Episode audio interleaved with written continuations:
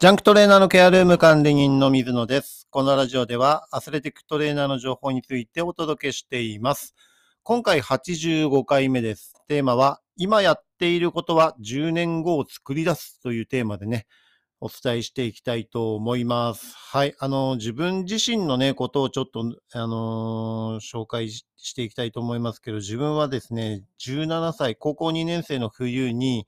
えージャンプの着地をした時にね、腰にズキーンという、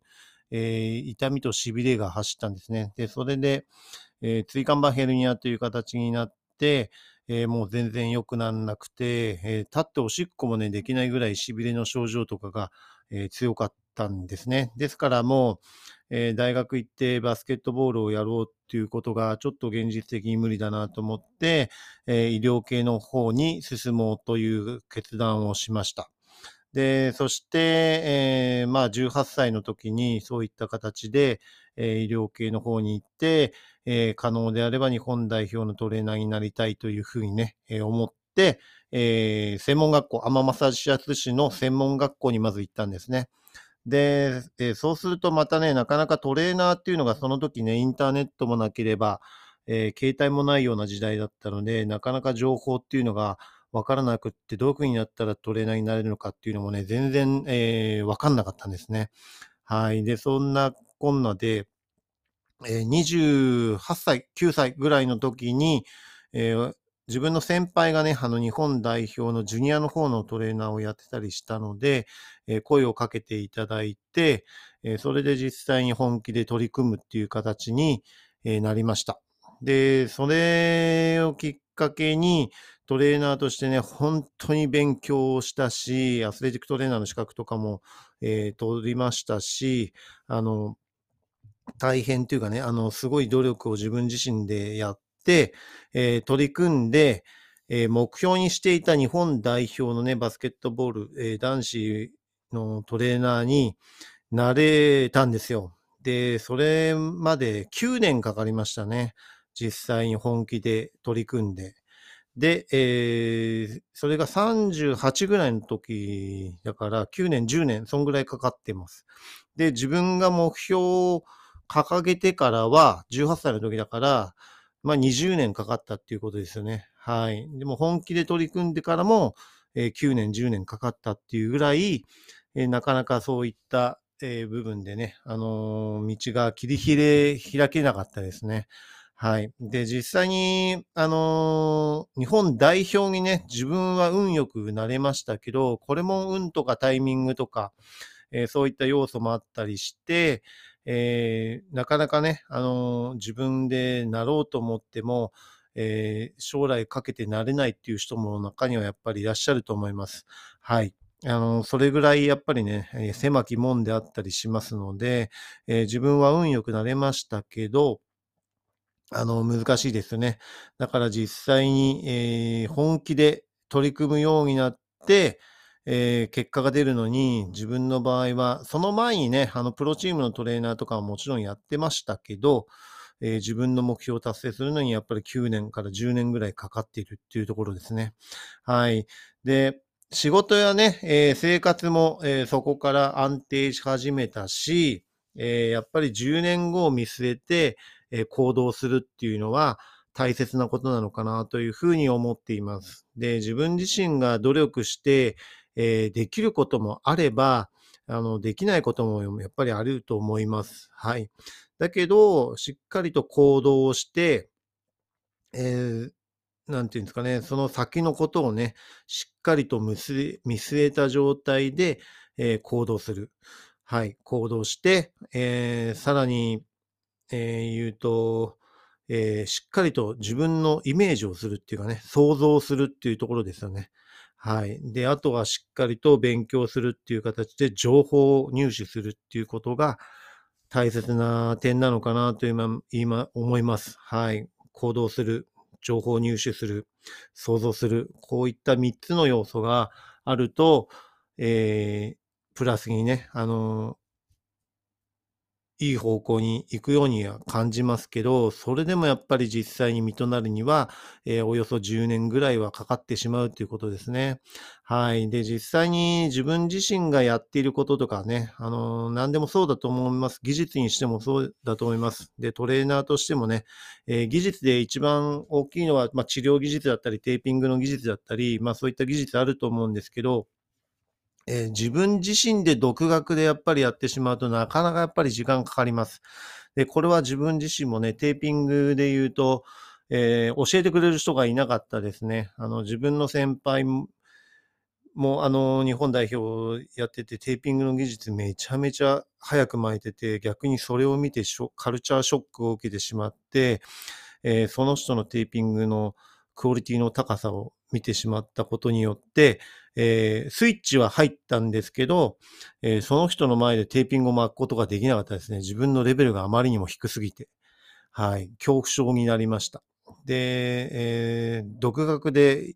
あの、教えてくれるような時代じゃなかったんでね、見て学べっていうようなスタイルだったんです。で、見て学んだら、次自分の中ではね、見て真似るっていう、えー形になります。それで実際に、えー真似てみて、やってみて、そうすることによって、えー新たな気づきとかが、えー分かってきます。で、その、なんていうんですかね、自分ができないことのポイントとかが、えー分かってくるようになります。そうすると、そこを反復練習していくと、えー技術が上達していくんですね。で、さらにそこに関して、えーなんていうんですかね、アウトプットするっていうか、インプットだけじゃなくて、アウトプットすると、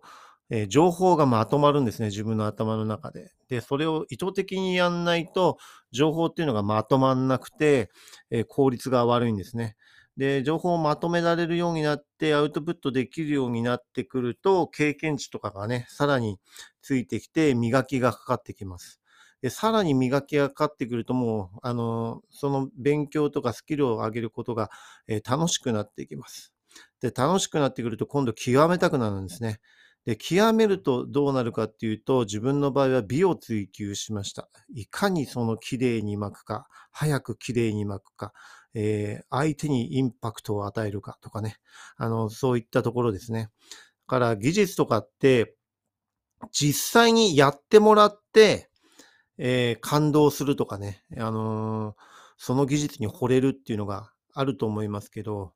えーさらにすごい人っていうのは、もう見ただけでわかる、この人の凄さがっていう。そうすると実際に受けたいってなると思うんですよね。はい。だからそういうところ、えー美美を追求するっていうところを自分は意識して、えー技術のね、向上を常になんか、あの、やっているつもりです。で、そういうような、今話したような、えー見てね、あの、盗むっていうところから美を追求するっていうところまで今話しましたけど、えーそこまで行き着くのに、やっぱり自分は10年ぐらいかかっているっていうことです。で、これが早いのか遅いのかっていうのは自分の中でもわかんないですね。はい。実際にその人の環境とかね、あの状況とか、えーそういったところによって全然また変わってくると思うんですね。で、自分の場合、テーピングの技術に関しては、あの、独学でやったので、かなり遠回りしました。で、2回リセットしましたね。もう一からやり直そうっていうのを、え2回やり直しました。で、3回目でもうアンダーラップの巻き方から、え根本的にこのアンダーラップの巻き方がそもそもダメなんだっていうところに行き着いて、えアンダーラップの巻き方からね、あの、修正したっていう形で、えーそのま、それまでのね、経験値とかを一旦全部リセットして、えー一からまたやり直すっていうような形ですね。で、そこで初めて技術の習得の効率性とかが自分の中で見えてきて、えっ、と、まあ、テーピングに関して言うとね、あの、アンダーラップがやっぱり一番難しいんですよね。いかにこの丸まって、えー巻かないようにするかっていうと、ちょっとずつその角度をね、急に角度を変えてしまうとアンダーラップ丸まってしまうので、えーいかにその流れをつかむかっていうかね、そういった形です。でそこがもう最初できなくて、えー選手に巻くとアンダーラップが丸まっちゃうとかでね、えっ、と、丸まっちゃうのが選手はね、非常に嫌がるんですね。だからもう巻き直しとかになっちゃって、えもう一回最初から巻いてとかになっちゃうと、もうプレッシャーでこっち自身がね、あの選手に巻くのが恐怖症っていう形にもなった時期があります。はい。ですからそういった形で、えースムーズにね、どんどんどんどん技術が向上するわけじゃなくて、えっ、と、失敗とかをね、繰り返して、えーそういったところで、しっかりとそこら辺をね、あの、リカバリーして、えーそういった何回も何回も同じようなことを繰り返して、えーようやく技術っていうのは、あの、上達していくっていう形です。はい。ですからね、あの、最初のところで、特にテーピングなんかは技術が非常に難しいところから入ると思うのでね、あの、そこでいかに諦めずにめげないで、えー継続して続けられるかっていうのが、スキルアップのまず前提になっていくと思います。そして神経と筋肉をしっかり結びつけるっていうところがね、あの、2段階目になっていくと思います。はい。そうすることによって、えー技術っていうのが向上していく。で、そういうことを見据えていると、やっぱり10年ぐらいかかるのかなというふうに思います。でも今ね、あの、しっかりアクションを起こして、行動して、えー情報を掴んで、えーしっかりと想像してね、あのススキルアップを図っていくと、えー10年後にはね、必ずそれが身になって、えー自分にとって大きな身に、えー利益を生み出すようなね、ものになっていると思いますのでね、あの、自分も、そうです。日本代表になった時には、